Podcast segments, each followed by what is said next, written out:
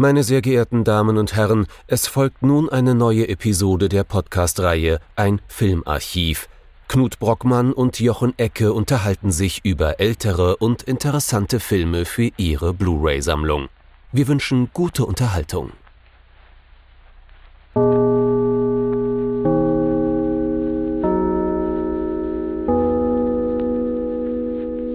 Hallo Knut. Hallo Jochen und hallo liebe Zuhörerinnen und Zuhörer zu einer neuen Folge von unserem Filmarchiv.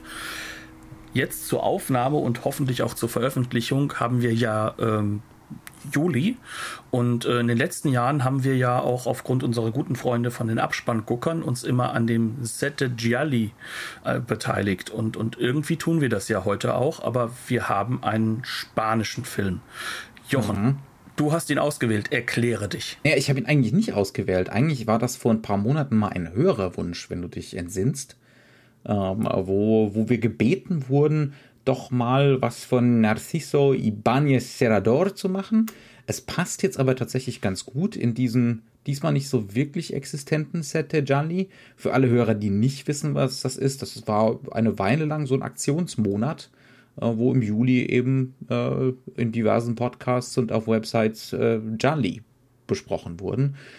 Wir machen es jetzt trotzdem ähm, und äh, ja, es ist, es ist fast ein Jallo. Ne? Es ist nicht so wirklich komplett einer. Ähm, er ist aus dem Jahr 1969. Das heißt also, wir sind jetzt in diesem, in diesem, äh, ja, in dieser seltsamen Ursuppe, ja, aus dem, aus dem das Filone oder das Genre, wenn man es als Genre sehen möchte, erwächst. Und äh, diese Ursuppe, in der das brodelt, äh, die hat eben auch eine spanische Komponente. Und äh, diese spanische Komponente, über die wir heute sprechen möchten, heißt das Versteck La Residencia. Ähm, ich glaube auf, auf Englisch The House That Screamed. Ähm, wie gesagt, aus dem Jahr 1969 von äh, Narciso Ibáñez Serrador. Nicht immer ein Giallo, aber immer wieder. Ein Film und, voller Motive und verschiedener Schlaglichter und darum wird es heute Brüche gehen. und äh, Fragmente und vielleicht gerade deswegen hochinteressant. Natürlich deswegen.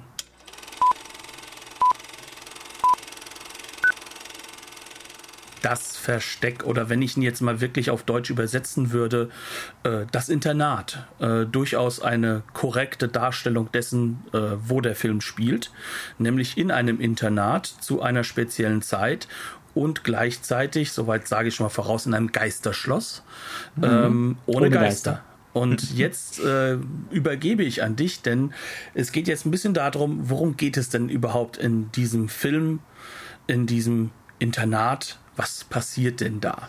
Am Anfang denkt man so ein bisschen, wir sind wieder bei Mädchen in Uniform.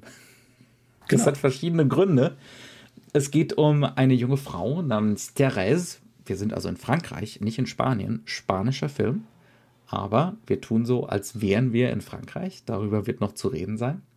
Diese junge Frau Therese ähm, wird von einem Herrn mittleren Alters in dieses Internat gebracht und dort äh, der Schulleiterin vorgestellt.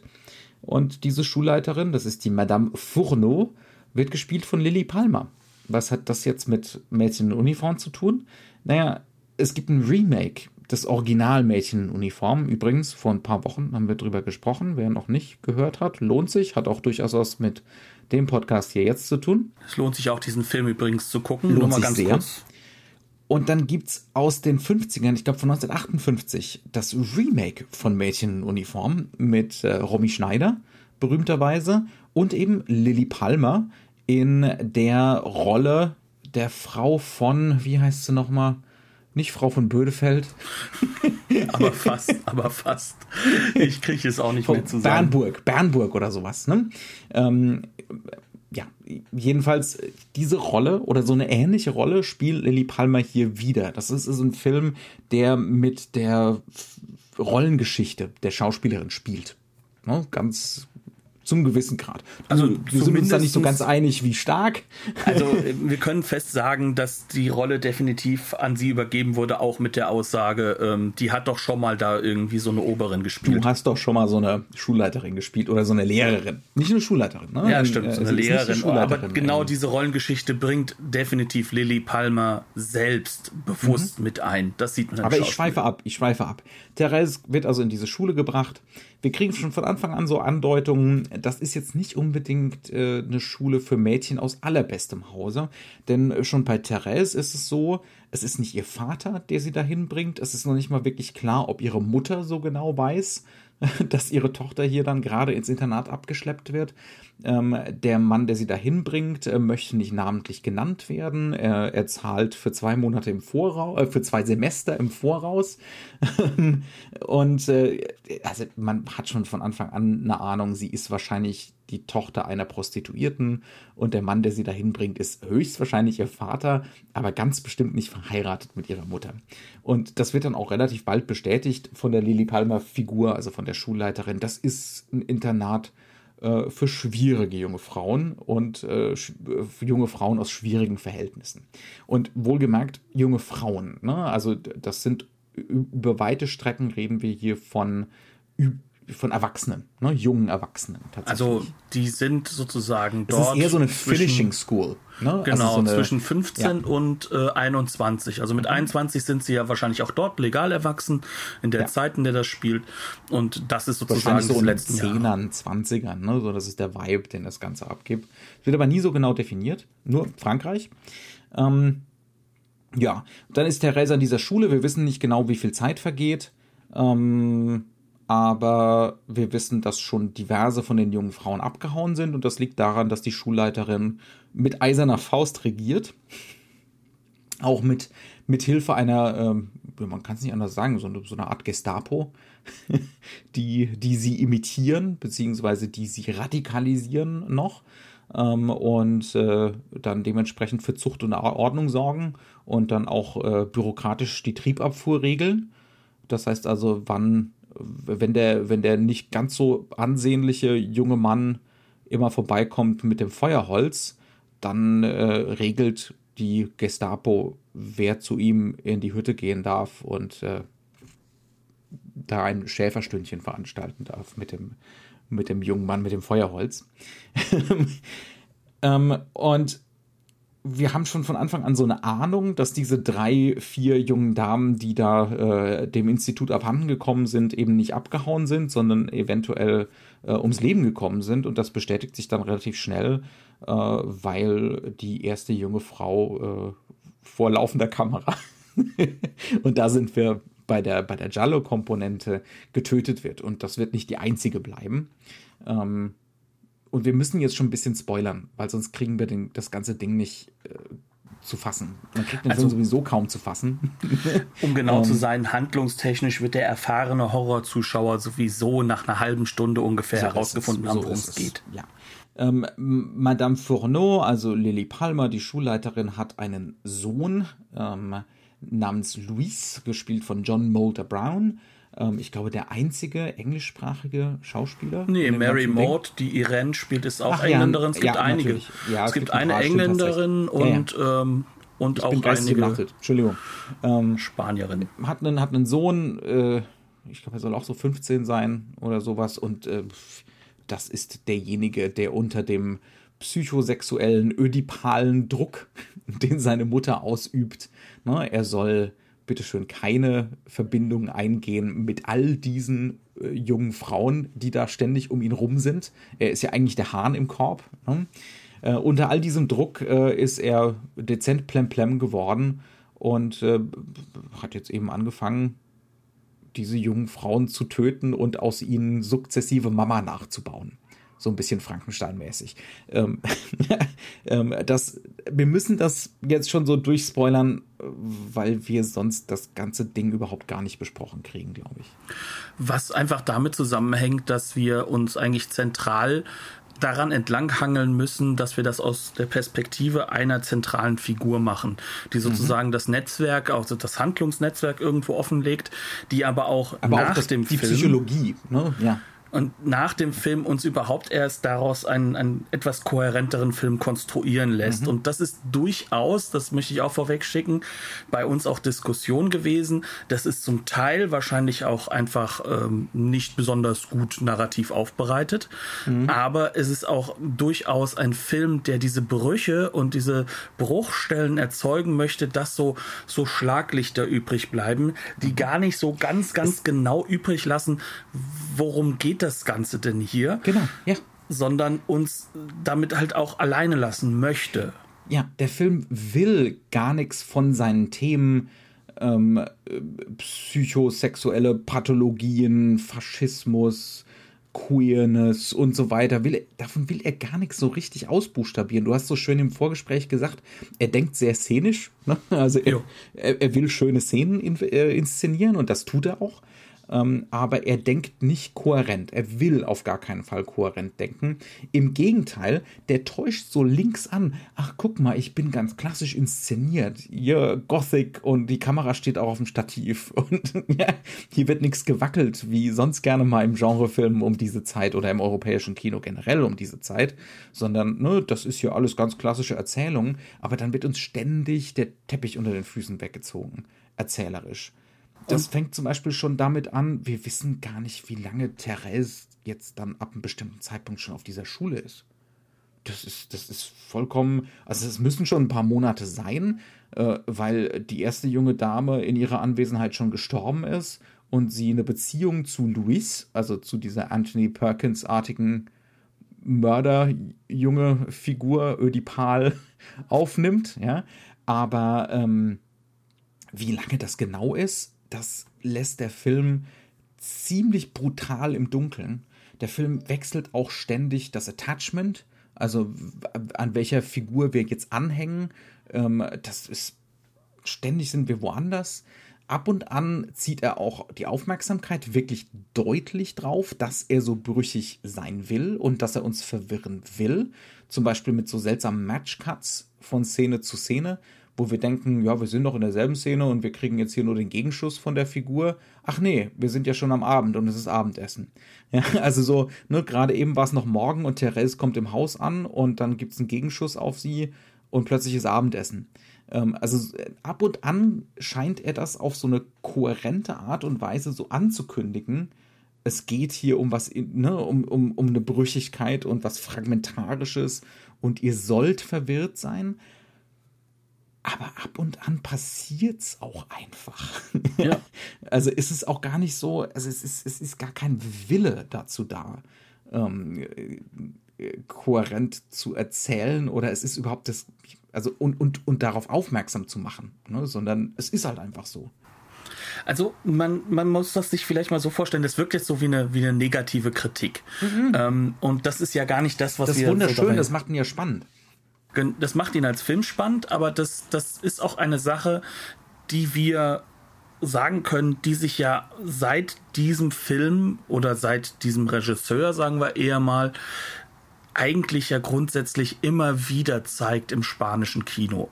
Mhm. Ich bin kein Experte des spanischen Films. Ähm, das müssen wir, glaube ich, hier auch zugeben, ich weil ähm, wir stochern jetzt so ein bisschen im Halbdunkeln drin. Wir hatten ja einen Film schon bei uns drin ähm, aus dem spanischen Kino von äh, Alex de la Iglesia, den wunderbaren El Dia de la Bestia.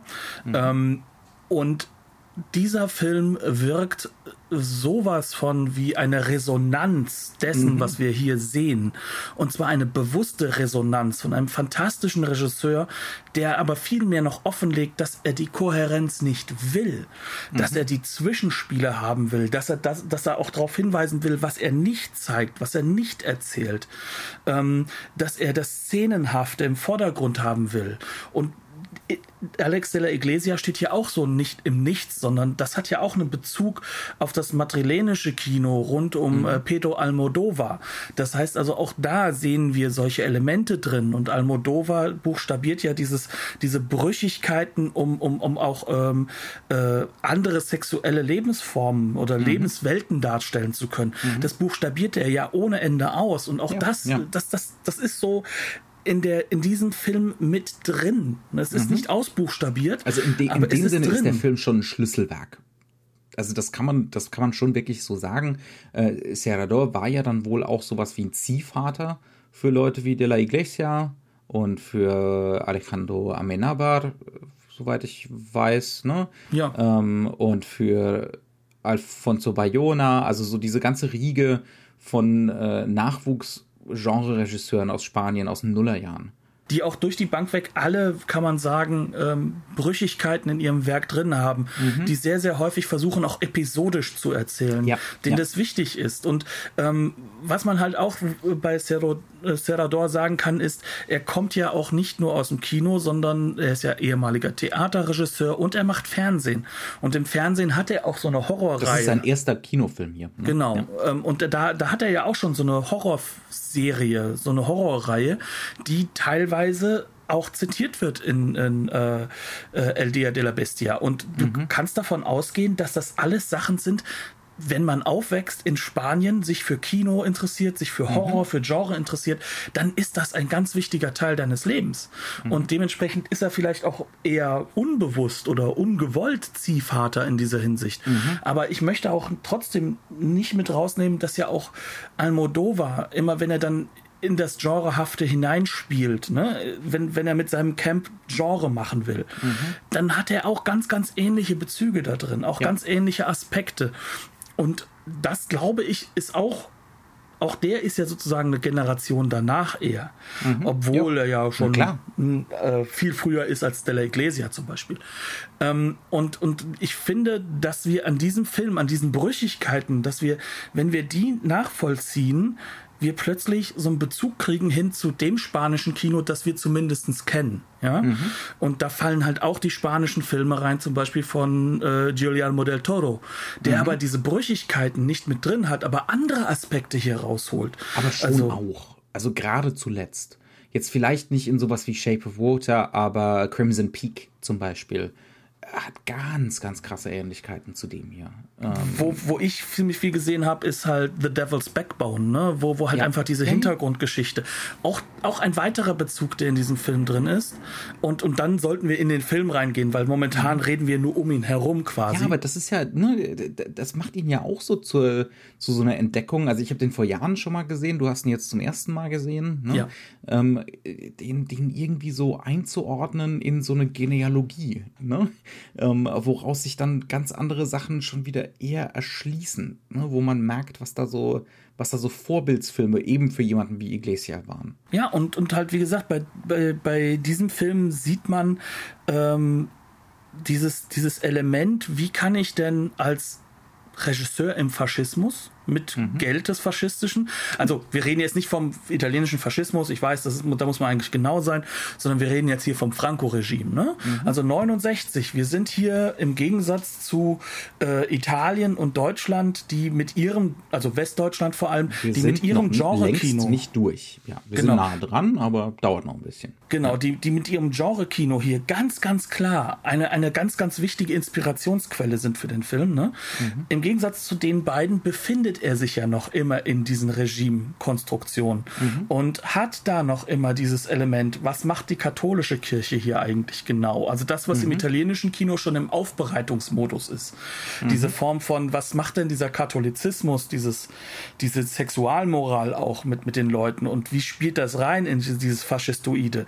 Und gleichzeitig haben wir europaweit diesen Vibe der, der hingeht, wie du es so schön gesagt hast, und, und äh, äh, versucht gerade den Nationalsozialismus äh, psychosexuell auch wiederum äh, umzudeuten, neu umzudeuten. Ja. Genau. Mhm.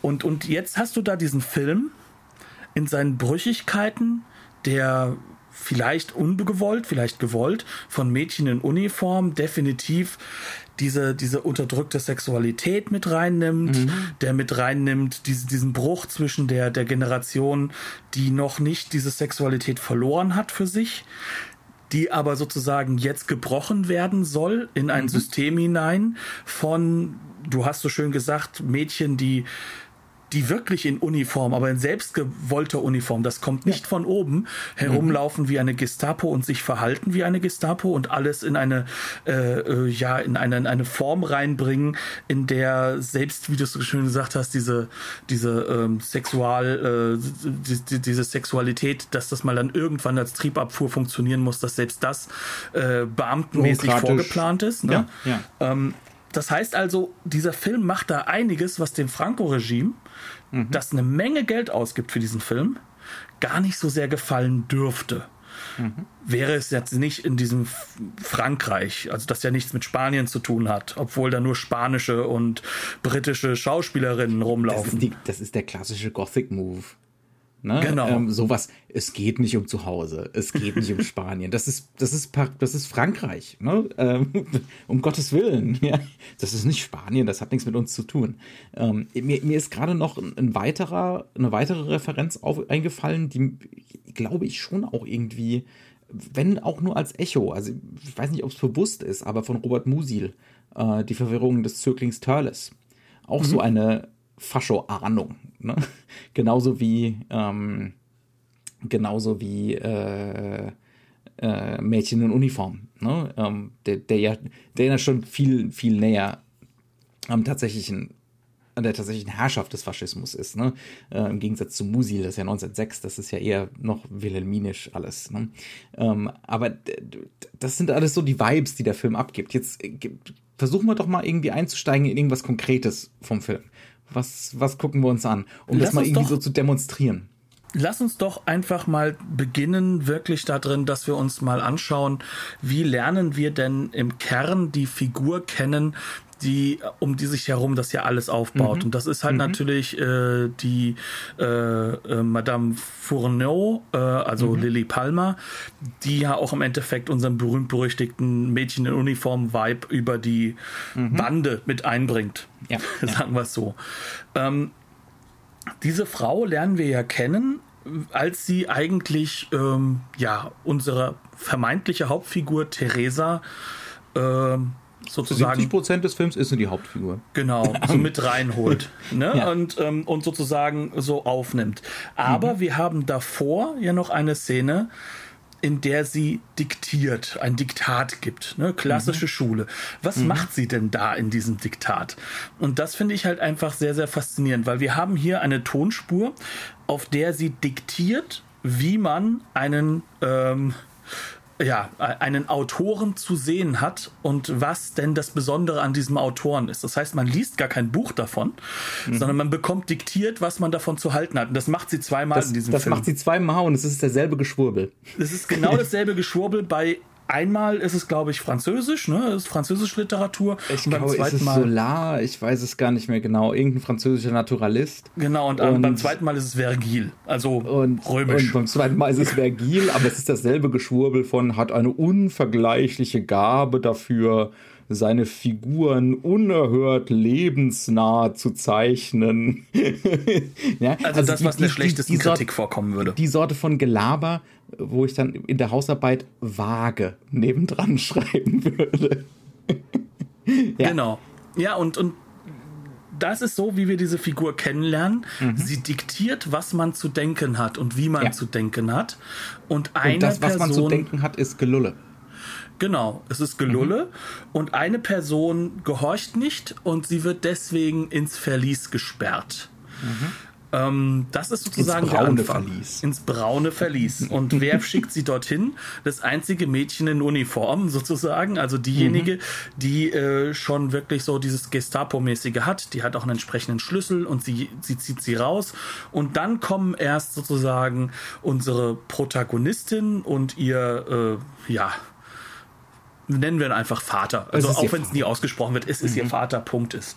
Mhm. Ähm, die kommen jetzt erst an und jetzt wird man sozusagen durch dieses Internat Ausgeführt. geführt. Ja. Auf eine unglaublich gleitende Art und Weise. Es sind alles so Tracking-Shots. Das ist ein echtes Gebäude, ganz offensichtlich. Das können keine Sets sein, so wie das da gezeigt wird. Ne? Ähm, allerdings auch unglaublich maximalistisch ausgestattet. Auch da hat der Del Toro mit Sicherheit ganz genau hingeguckt, ne, bei diesem barocken Maximalismus. Ja, und gleichzeitig äh, ist dieser Maximalismus ähm, auch ganz glasklar wiederum ähm, orientiert von einem Kino, was, was das Queer Cinema aufgenommen hat. Das hat mhm. sehr viel. Es hat, es hat sozusagen, äh, stell dir vor, du hast den Guckkasten von von Sternberg in Sachen Ausstattung von mhm. den einzelnen Zimmern, aber du bewegst dich drin mit der Kamera. Da kommst du mhm. dann ungefähr hin, plus ja. das Ganze natürlich auf elf gedreht gotisch.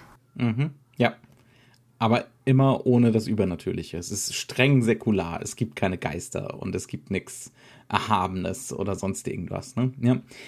Ähm, und das, das Problem ist jetzt tatsächlich, wir bekommen all das gezeigt, ne? Und dann kriegen wir noch äh, eine Szene mit Therese, wie die alleine im Speisesaal sitzt und da was äh, serviert bekommt. Und dann kriegen wir das Abendessen, äh, wo auch irgendein Käse rezitiert wird dabei. Ähm, und man liest Sagen vor. Man liest ist Mythen, ne? Also ich glaube, ich glaube griechische, ja, egal. Ähm, und das Ganze, wir sind dann irgendwann bei Minute 15 oder so und es geht noch um nichts. Ja? Es geht um nichts, aber wir haben wir ein Gebäude kennengelernt, von dem wir nicht wissen, wie es aussieht innen, weil das bei der ganzen gleitenden Kamera total untergegangen ist. Ja. Das heißt, wir, wir wissen noch immer nicht, wo wir uns wirklich befinden. Mhm. Wir haben äh, zeitliche Probleme. Äh, mhm. Das heißt also, es wird bewusst teilweise über Matchcuts, aber teilweise. Wir? Wo sind wir? Ja. Also das wird alles aufgelöst, aber, und das ist das, was uns relativ klar gemacht wird, wir lernen dieses, ähm, ich sag mal, aus der Sicht von, von Theresa lernen wir, oder Therese lernen wir sozusagen erstmal äh, dieses wirklich Unheimliche des Gebäudes mhm. kennen. Mhm. Aber uns wird sofort genommen, dass es auch wirklich unheimlich wäre, denn es wird von Anfang an klar gemacht, da ist noch dieser kleine Bub, der dann allen Mädchen hinterher stiehlt. Das mhm. heißt also, es wird uns relativ klar gemacht, es gibt einen säkularen Grund, wird, warum die Türen Genau, quietschen. es wird alles, es wird alles ruckzuck entzaubert. Genau. Ja, also da, da entsteht, da entsteht überhaupt nicht äh, dieser, dieser Grenzgang, ne? diese, diese Liminalität zwischen Übernatürlichem und Unheimlichem überhaupt nicht.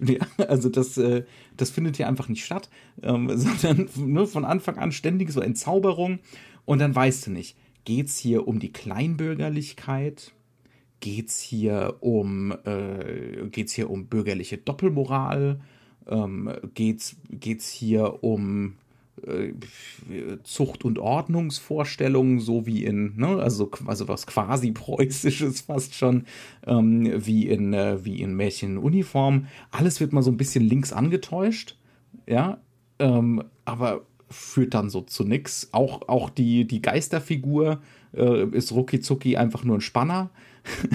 ja, ähm, ne, und äh, das ergibt alles so eine kuriose 15-minütige Spannungslosigkeit bis sich das dann alles plötzlich so entlädt in einer ziemlich harten Folterszene. Genau, die ist aber auch relativ klar auch schon so früh gesetzt, dass wir ähm, wissen sollen, dass es hier zwei Welten gibt. Ne? Mhm. Also es gibt diese Welt, die da dargestellt wurde, dieser Ort, der ja ordentlich und schön ist, in Anführungszeichen von außen, ne? von innen wird schon relativ klar gemacht, hier, hm, so schön ist das nicht.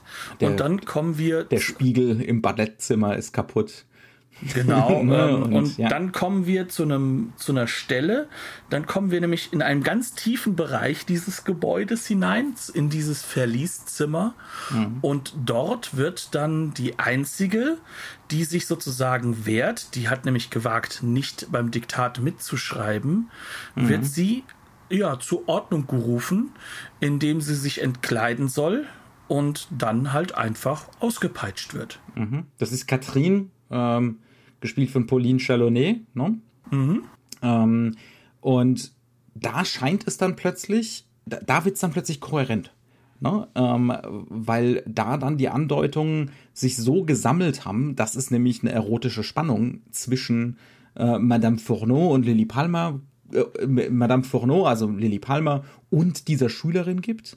Und dass die Schülerin das genau weiß ist natürlich auch wieder so eine Leerstelle, was ist genau zwischen den beiden in der Vergangenheit passiert.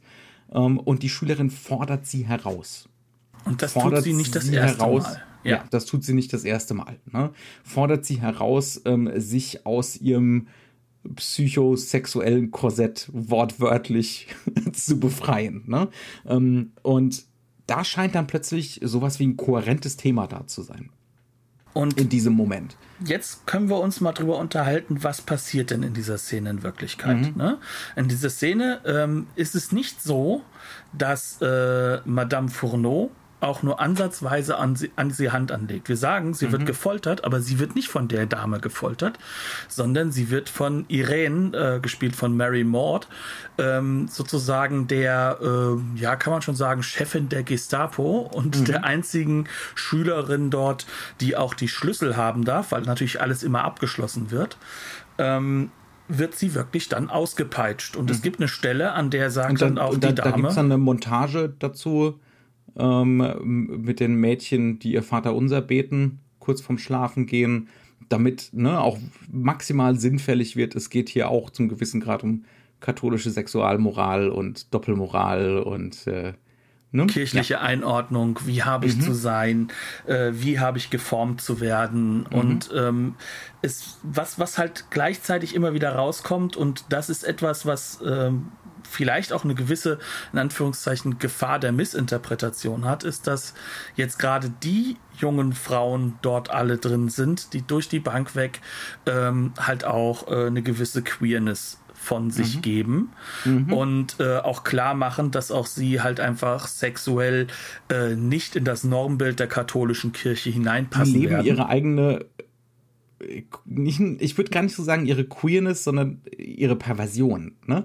Also um das scharf voneinander zu trennen.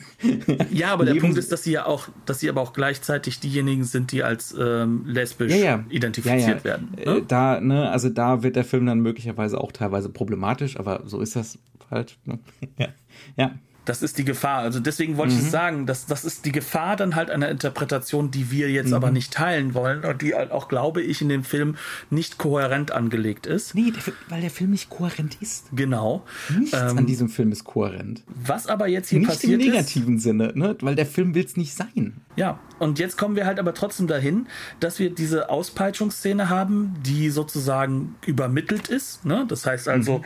äh, Irene muss das übernehmen. Äh, wir haben jetzt diesen tiefen, dunklen Raum, in der dann ganz am Ende Lily Palmer mit der Ausgepeitschten alleine zurückbleibt. Und dann kommt etwas, was mich ja sehr gewundert hat, weil dann ist der Film nämlich ins Englische gesprungen, was bedeutet, das war eine geschnittene Szene, die wahrscheinlich äh, entweder nur in der deutschen Version oder halt in, äh, zu der damaligen Zeit nicht mehr drin war, in der am Anfang noch ungeschnitten gesagt wird, dass ihr das unglaublich leid tut. Lily Palmer wird plötzlich sehr, sehr sanft. Sie wird auch wirklich, mhm. und da kommt diese erotische Aufladung auch her. Ne? Also das, das ist, das hat ist was nicht Ilsa She-Wolf of the SS. Ne? Also das Nein. ist schon. das ist definitiv ja. nicht der Fall, äh, sondern sie hat die She-Wolf of the SS benutzt sozusagen, mhm. um ihre Machtposition zu halten. Jetzt aber ist sie sozusagen davon in gewisser Weise befreit und sie versucht sich zu erklären. Sie versucht zu erklären, ich muss durchgreifen. Ich kann dir das nicht durchgehen mhm. lassen. Und jetzt kommt der Schnitt und jetzt kommen die wichtigen Sätze, die nicht mit drin waren scheinbar die ganze Zeit. Dann sagt sie nämlich noch, bitte versuch dich doch mal in mich hinein zu versetzen, wie ich denn dann sozusagen agieren muss und wohin du mich reinzwingst. Und sie sagt danach dann wirklich ernst gemeint, und das ist jetzt nicht dieser typische katholische Priesterspruch, nach, äh, nachdem mhm. er dann angefangen hat, dich zu verprügeln, in Hinsicht, das tut mir mehr weh als dir, mein Sohn, sondern sie sagt sehr, sehr ernst, bitte versuch zu schlafen, ich weiß, ich werde heute Nacht nicht schlafen können. Mhm. Das sind alles Dinge, die sind rausgenommen, weil sie vielleicht auch die Lily Palmer-Figur zu positiv darstellen nach dieser Sequenz. Mhm. Aber es ist das Zentrale, denn was wir jetzt merken ist, der ganze Film eigentlich bezieht sich um diese Figur herum. Und wenn wir irgendwas verstehen wenn wir wollen, Kohärenz herstellen wollen, ne, im Nachhinein, während man den Film guckt, ist das unmöglich. Ne? Also wir, wir können jetzt eine Lesart erstellen, wenn wir sagen, okay, wir nehmen sie. Wir greifen jetzt äh, Madame Fourneau, Lily Palmer uns daraus und bauen uns daraus eine Interpretation. Genau, und das ist halt genau das, wo uns der Film halt auch hineindrücken will. Er möchte, mhm. dass wir nach dem Film uns irgendwas rausnehmen und er legt auch diese Figur an als diejenige, die man rausnehmen soll, ja, klar. um aber, das aber zu machen. Ist, ne, aber, aber es ist über weite Strecken halt so immer wieder hin und her springend und nichts wird wirklich durchbuchstabiert und nichts wird privilegiert und. Nein, während des Films ja. ist das sogar verboten. in Anführungszeichen, äh, mhm. eine, eine, eine Kohärenz zu haben, obwohl er sie ja links andeutet durch seine durchaus ähm, den, den Versuch einer, einer hochpreisigen Visualisier Visualisierung, die er herstellen möchte auf der einen Ebene, die auf der anderen Seite aber auch wieder einbrechen lässt. Ne? Mhm. Ähm, aber was will uns der Film danach sagen? Er will uns danach, wenn, weil das ist eine Szene, die bleibt im Kopf, egal wie, weil, ja, weil ja. sie ist auch nicht schön inszeniert. Das ist jetzt nichts von wegen, wo wir Spaß dran haben sollen, dass wir sehen, dass eine junge Frau dort hier äh, irgendwo äh, äh, gefoltert wird. Das ist null, null exploitativ. Exploitativ mhm. sind die Szenen danach, die Mordsequenzen, mhm. die dann diesen Giallo-Charakter mit reinnehmen. Aber das an dieser Stelle bewusst Wo dann nicht. die Gewalt ästhetisiert wird, aber hier gar nicht. Ja. Genau, sondern hier ist es so, dass er diese Brüchigkeit erzeugt. Er möchte auch gar nicht, dass das richtig sichtbar wird. Er geht immer wieder mit der Kamera in, in Überblendungen, in, in, in, halt auch in diese, in diese Montagesequenz. Vor allem hinein. in Reaktionen. Und in Reaktionen, Montage, genau. genau. Ja, in die Parallelmontage. Ja. Und, und der Rest geht über die Tonspur. Mhm. Und was haben wir an dieser Stelle? Wir haben an dieser Stelle sozusagen jetzt so einen Kernpunkt. Wir sind mitten irgendwo in diesen, in den Tiefen dieses Gebäudes. Also können wir jetzt diese Gothic-Lesart, dass das Gebäude eine Art von Psychologie ist, mhm. ganz klar an die Lily Palmer-Figur binden. Mhm. Aber erst im Nachhinein, wenn wir den Film geguckt Nein, haben, kommen wir dazu. Ne? Nein, nicht Und ähm, und ja. was wir nach dem Film für uns dort rausnehmen können, ist, dass wir dann Doppelungen erkennen, die eigentlich visuell gar keine Doppelungen waren. Mhm. Denn das Interessante ist, es gibt nochmal so eine, so eine ähm, Ton-Bildscheren-Sequenz, mhm. wo sozusagen das dann auch wieder mit einer Art von, von Wegmontage gemacht wird. Und das ist die Sequenz, in der das eine Mädchen äh, zu ihrem Schäferschönchen geht Mhm. Ähm, und wir dann sozusagen nur noch hören, wie sie lustvoll da ihren Spaß hat. Mhm. Aber wir sehen die anderen Mädchen beim Sticken und wir werden immer näher an ihre, an in ihre Gesichter, an ihre Münder, an ihre Psychologie gefahren. Und das ist eine Parallele zu der Foltersequenz in der Art und mhm. Weise der Machart. Das fällt ja. uns erst nach dem Film auf und das soll mhm. uns auch erst nach dem Film auffallen. Ja. Und daraus können wir dann wieder konstruieren, ne? es geht hier um sexuelle Repression, ähm, es geht dar darum, was für, was für Monster aus sexueller Repression äh, entstehen können, ne? Äh, die, dann, die dann Mutti aus Leichenteilen nachbauen. aber aber äh, das ist einfach alles so momenthaft im Film und so momenthaft inszeniert und auch montiert, äh, dass man das nur unter argen Schwierigkeiten äh, ne, kohärent kriegt im Kopf, während man das schaut. Ja. Das, ja. das fängt schon darin an, dass halt einfach die ästhetische, ähm, sag ich mal, Strategie des Films ist, keine ästhetische Strategie zu haben. Mhm. Also es klingt jetzt böse, ne? Aber ich glaube, dass das durchaus auch eine gewisse Bewusstheit hat. Die ästhetische Strategie ist immer in der Szene. Sie ist mhm. nie im Gesamtwerk. Naja, gut, also äh, ich, ich würde schon jetzt so sagen, es hat schon so ein relativ klassischen Stil, den er über weite Strecken schon durchhält.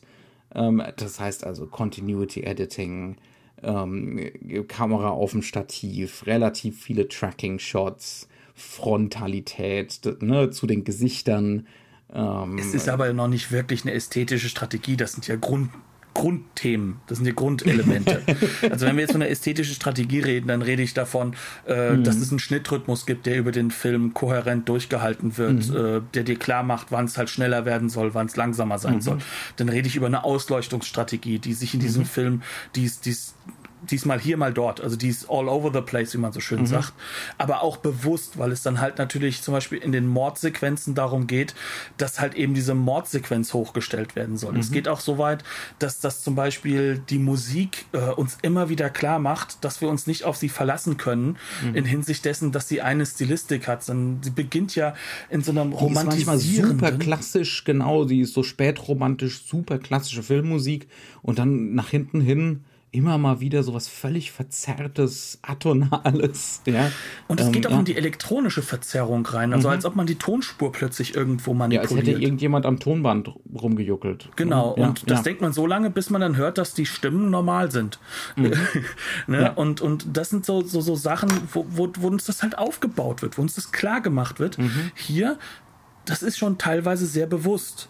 Und ich sage jetzt deswegen teilweise, weil manche Sequenzen dann schon deutlich machen, dass es auch, dass manche Kalkulation einfach auch nicht aufgeht bei dem Film. Mhm. Weil er sich halt vielleicht auch zu wenig Gedanken um die Klammern, um die narrativen Klammern gemacht Ja, hat. ja, ja. Ähm, weil es ihm halt Oder um wirklich um dieses Musterbildung. Szenenhafte Ne? geht. Einerseits will er keine thematische Musterbildung, dass man was wiedererkennen kann, dass was wiederkehrt, so dass es überhaupt, ne, also dass, dass die Aufmerksamkeit auf bestimmte Themen gezogen wird und die irgendwie durchentwickelt werden.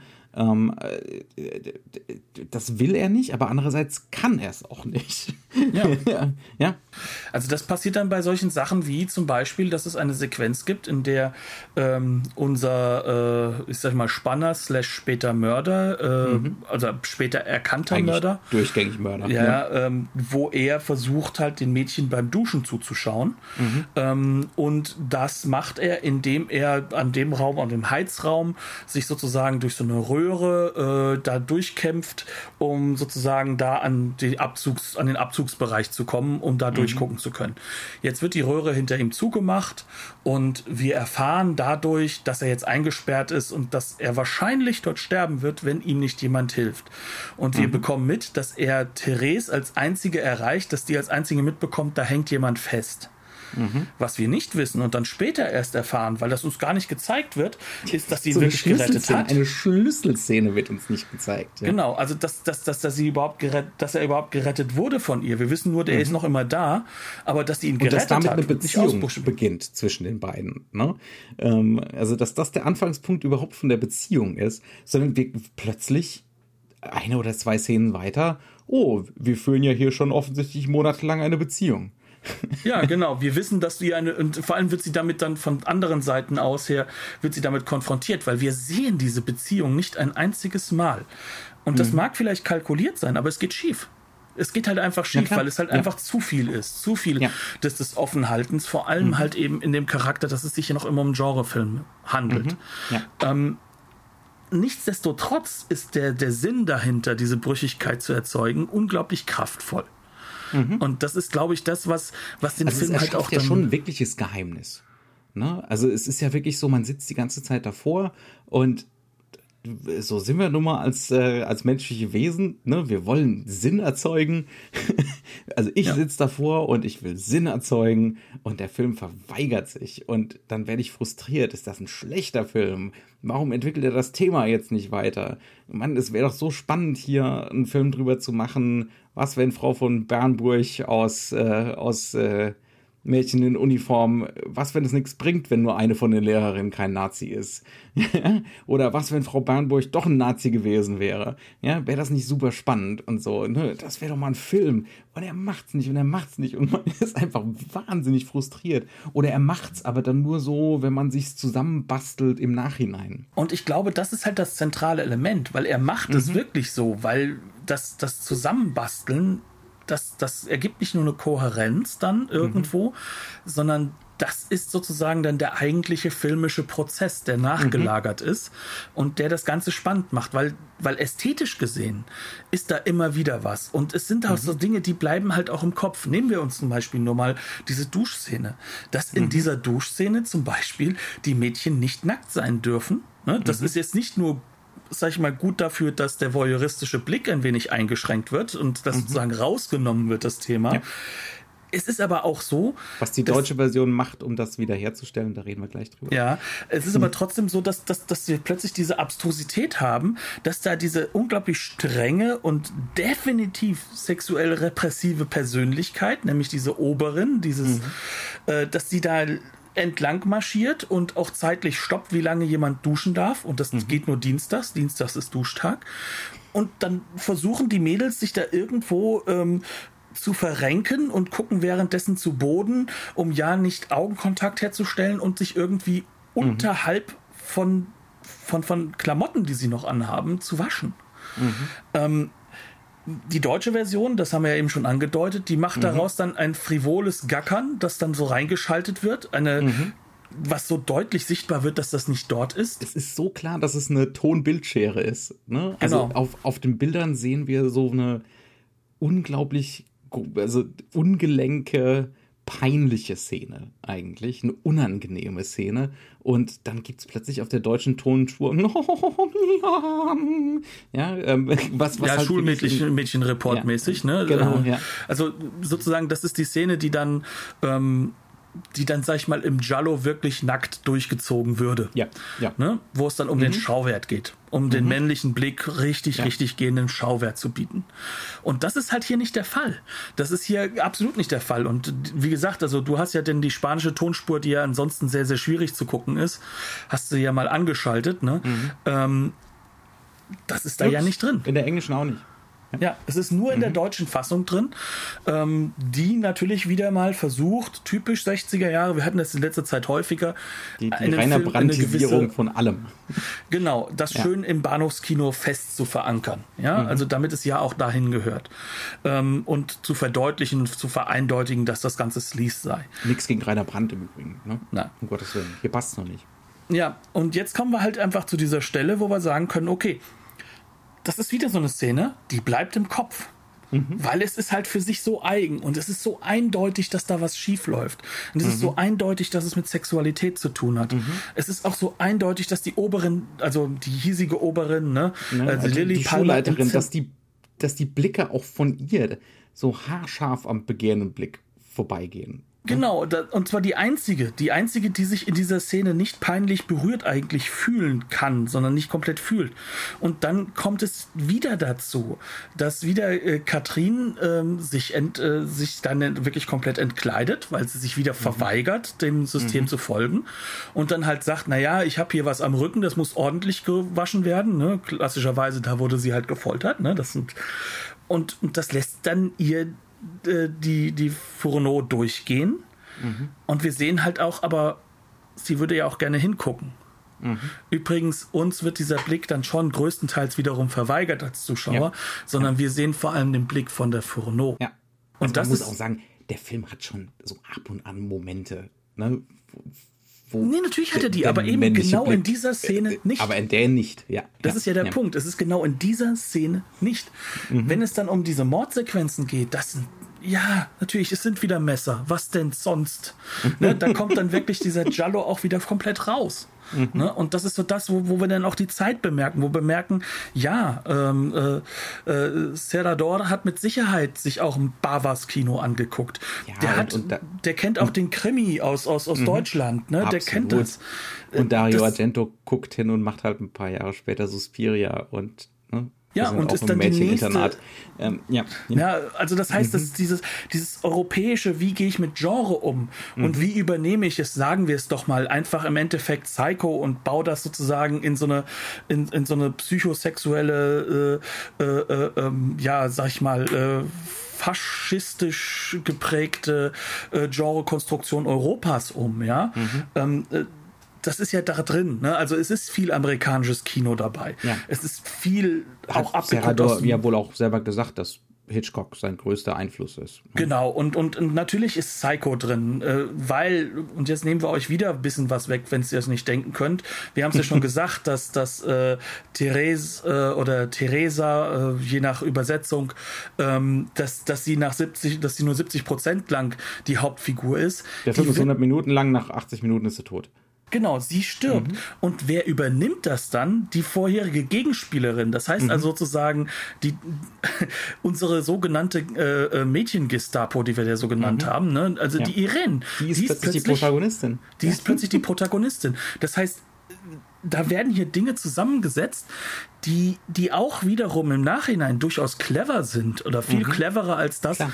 was wir uns denken, weil, weil du, hier wird nicht die Leerstelle so gebaut da, da, waren ja auch so Doppelungen gebaut plötzlich. Mhm. Ne? Ähm, dass äh, Therese bei ihrem Fluchtversuch, ähm, dass da so ein Moment ist, ein wirklich starker Moment, wo sie an der Schulglocke vorbeikommt.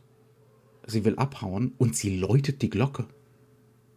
Ne? Also als äh, ganz klar, also als Verweis auf das Unbewusste, ein Teil von ihr will, will entdeckt werden. Ja, will entdeckt ja, will werden. bleiben. Ja. Und dann ähm, haben wir dasselbe mit, äh, mit der zweiten Protagonistin, mit unserer Gestapo-Figur. Und die macht das auch. Oder sie ist kurz davor. Ne? Ja. Ähm, also diese, diese Parallelismen, das, das ist schon ein starker Moment. Ein Aber was- super guter Einfall. Ja? Was halt noch spannender daran ist, ist ja eigentlich, dass wir vorher gedacht haben, dass äh, die Fourneau und äh, die Irene im Endeffekt sozusagen diese Doppelungsstrategie sind. Diese Verdoppelung der Figur. Ja, ja. Aber dann bemerken wir, dass diese Irene ja Angst hat eigentlich vor der Lily Palmer, weil sie Ja. der festen Überzeugung ist, die ist diejenige, sie, sie kennt ja deren unglaublich strikte Formen und sie führt das ja aus, ne? Und sie und sie setzt sozusagen ihre eigene innere, auch auch ähm, kann man schon perverse Ader, sadistische Ader vor allem, setzt sie ja auch bei der Lily Palmer an. Die, aber die benutzt das ja nur. Ja. Und jetzt ab diesem Moment, wo sie plötzlich zu unserer Protagonistin wird, also die Sadistin sozusagen, ne? Sehen wir ja auch sozusagen, werden wir ja auch wieder aus den, aus den Angeln gehoben. Das, das geht doch alles in dieses, ne, jetzt im Nachhinein, wenn man im Nachhinein drüber nachdenkt und drüber redet, ne, es, es drängt sich schon auf, diese Idee von, das ganze Haus ist Madame Fourneau. Alle, alle Mädchen sind Madame Fourneau. ja, ähm, in, sind im Prinzip nur so Wiedergänger, Doppelgänger, Spiegelungen von, äh, von Madame Fourneau. Ne? Oder sie werden dorthin gerade gebaut. Ja, ja, genau. Ja, das, äh, aber, aber wie gesagt, wenn, während man den Film guckt, fühlt sich das nicht so an. Nein. Ja. Und dann, dann, und dann kommen ja noch dann so diese Aspekte mit rein, die wir jetzt ja auch noch gar nicht so erwähnt haben, äh, die aber auch da genau in dieses, äh, alle sind eigentlich Madame Fourneau. Wer sind denn diese Mädchen? Diese Mädchen sind ja im Endeffekt sozusagen ähm, die neue Variante äh, der typischen Erbschuldsituation. Das sind ja die Mädchen, die gesellschaftlich aus, ähm, sag ich mal, rausgenommen werden, weil sie sozusagen die Schuld tragen für etwas, was in den katholischen äh, äh, Moralwelten nicht stattfinden darf. Und in den faschistischen. Ne? Und in den faschistischen, genau. Ja, Sie werden ja. halt sozusagen ausgelagert oder weggelagert und sollen dann umgeformt werden. Mhm. Ne? Aber da fällt zum Beispiel mit rein, ähm, dass zum Beispiel ähm, ganz klar ist, dass jedes einzelne dieser Mädchen entweder mal geklaut hat oder, oder, Mhm. oder halt schon was mit Jungs hatte, die meisten von denen sogar, was jetzt, sag ich mal, bei 18 jetzt nichts ist, wo wir einen Schock kriegen sollten. Ähm, oder halt eben sonst irgendwie vielleicht auch was mit Mädchen hatten. Ne? Das ist ja auch der Punkt, der da immer wieder mit reinkommt. Ja, ja. Aber sie sind halt alle in, der, in diesem moralischen Korsett nicht tragbar. Und viele von denen tragen das natürlich durch ihre, durch ihre Eltern oder gesellschaftliche Voraussetzungen, die sie nicht erfüllen können. Aber sie werden sozusagen als Schuld weggeschoben. Und da fällt natürlich die Therese da hervorragend auf, weil ihre Mutter ist ja wohl Prostituierte. Und wenn wir ganz ehrlich sind, der Mann, der sie da reinbringt, und das wird gegen Ende in einer ganz, ganz gemeinen, äh, bösartigen Sequenz klar, äh, das wird wohl der Freier gewesen sein, der den berühmten Schuss gesetzt hat, also der Vater sein. Ja? Ähm, zu Deutsch, ähm, wir erfahren dann in einer Sequenz, die auch eine Folter ist, in der Irene Therese dazu zwingt, äh, sozusagen ihre Mutter zu werden. Ja, sie soll dann tanzen, halb nackt, soll sozusagen zeigen, dass, dass sie genauso ist wie ihre Mutter und sozusagen diese Schuld wirklich in sich trägt. Ne? Ähm, wird uns klar gemacht, Moment, das Mädchen hat, das einzige, die einzige Schuld ist, sie ist unehelich. Das ist ihre Schuld und deswegen wird sie weggeschoben und deswegen darf sie nicht sein. Und dann fragt man sich, wo kommt denn eigentlich der Sohn von Lily Palmers Charakter Ja. her? ja, alle sind Madame Fourneau und. Genau, aber das kommt auch und, erst nach Und alle Film. sind Therese. Ja, ja, ja. ja. Aber das sind halt eben so Netzwerke, die sich dann aufbauen durch diese Brüchigkeit Ja. und auch durch dieses bewusste und weil, und weil die. Muster einfach nicht effizient durchgezogen werden. Sie, sie- es wird einfach nicht effizient durchgezogen. Ne? Wenn man im Nachhinein kann man sich, kann man sich da alles Mögliche zusammenbauen, wenn man möchte. Ähm, aber, aber der Film ist einfach äh, nicht besonders insistent. er er kann es wahrscheinlich auch einfach zum gewissen Grad auch nicht sein, wenn man bedenkt, dass äh, das Regime den Film mitfinanziert hat. Ne? Da ist er schon krass genug. finanziert hat. Das war ja so die Top. hat, ja. Das sollte ja das internationale äh, Stück Kino werden, mit dem gezeigt wird, wir können das ja. Ne? Mhm. Und, und das Interessante ist ja, dass, dass die Bezugnahmen, die kommen ja alle aus ehemals faschistischen Regimen. Mhm. Ja. Ne? Die kommen ja sozusagen aus dem Italien, das sich auch über Genre noch immer damit auseinandersetzen muss. Ja, mhm. äh, es kommt aus das bundesdeutschen Kino, das im Genre vielleicht noch am meisten deutlich macht, jetzt in dieser Phase. Ne? Wir, wir sind jetzt weit weg von Keutner und Co., die sind jetzt sozusagen mhm. bald schon kaltgestellt, gefühlt jedenfalls. Ne? Die sind da schon. Die ja. Sind, also Ende der 60er sind die Genau. Und, und dann hast du, dann hast du nur noch diesen, diesen, diese, diese Brüchigkeiten, die durch den Krimi erzeugt werden, durch Wallace mhm. und Co. Ähm, und das alles nimmt ja dann Bezug auf den Jallo, wo dann ja auch mhm. diese, diese neue Männlichkeit. Dann, Bezug. Ja, genau, ich meine darum. So rum, ja. ja, sorry. Mhm. Ähm, der, ja, der ja genau diese Thematik aufnimmt, diese, mhm. äh, wo bleibt denn diese neue Männlichkeit? Und mhm. jetzt hast du einen Film voller Frauen, und nachher, ganz am Ende, wird dir klar, obwohl dir natürlich schon klar ist, wer der Mörder ist, ja, auch da geht es um diese Männlichkeitskonstruktion. Mhm. Mhm. Und das jetzt in einem Film, der noch aus diesem Regime kommt, wo diese Männlichkeit noch so hochgehalten Aber Knut, wird. Ne, auch jetzt wieder, auch, auch hier geht es um diese Männlichkeitskonstruktion. Ja, wenn man so will. Aber das ist ja bewusst gesetzt, dass du das ja. wollen kannst. Mhm. Das ist ja der Punkt, um den es mir ja. geht. Mir geht es nicht ja. darum, das ist jetzt die Interpretation, sondern mir geht es darum, dass dieser Film Interpretationsräume setzt durch, ähm, wie nennen wir das? Einfach nennen, nennen wir das doch durch, durch, durch, ähm, durch psychologisierende Atmosphären irgendwo, die mhm, er da immer ja, wieder hinterlässt. Ja. Ne? Und das sind so Bubbles. Ne? Das sind so Bubbles, die so im Raum stehen, aber die nicht zusammengeführt werden. Mhm. Und aber halt so eine Verweigerung da. von Sinnfälligkeit. Ne? Konstant, genau, aber, aber diese Bubbles sind trotzdem da und sie sind ja. bewusst da mhm. und sie sind auch teilweise besonders starke Szenen, die das, die, die, die äh, konstruieren. Und wenn du dann hingehst und du siehst dann, welche Muster übernimmt er denn? wie zum Beispiel diese Jallo-Morde, ne? mhm.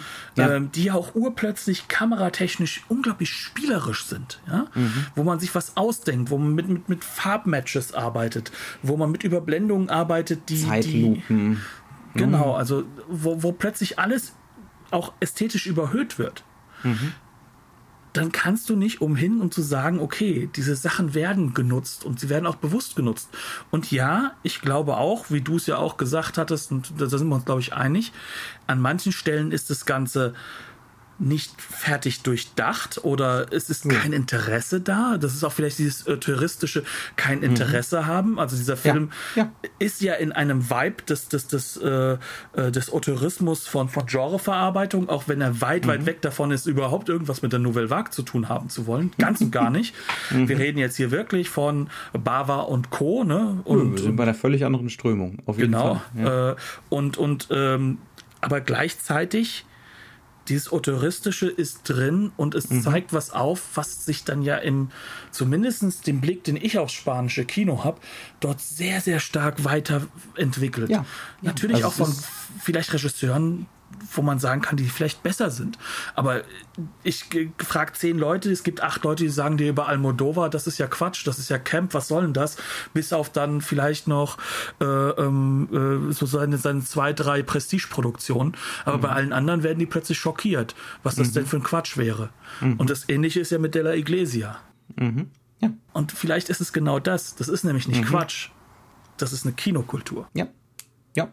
Und alleine deswegen ne, ist es wahnsinnig spannend, das Ding hier zu entdecken. Und war es auch extrem spannend. Ne? Ähm, Definitiv. Sich, äh, sich hiermit auseinanderzusetzen. Wir müssen jetzt aber trotzdem einen Punkt machen.